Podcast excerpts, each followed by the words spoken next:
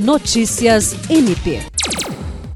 O Ministério Público do Estado do Acre, por meio da segunda Promotoria Especializada de Defesa do Patrimônio Público e Fiscalização das Fundações e Entidades de Interesse Social, se reuniu nesta quarta-feira com os representantes da Corregedoria Geral, Ouvidoria Geral e Controladoria Geral do município de Rio Branco. A agenda visa, além de uma aproximação, fortalecer as atuações dos órgãos de controle do município a reunião foi conduzida pelos promotores de justiça Laura Cristina Miranda e Dyson Teles, que contou com a presença do corregedor-geral e ouvidor-geral do município de Rio Branco, Osias Rodrigues, e do auditor-chefe da Controladoria Geral, William Afonso Ferreira Filgueira. A promotora titular, Laura Cristina Miranda,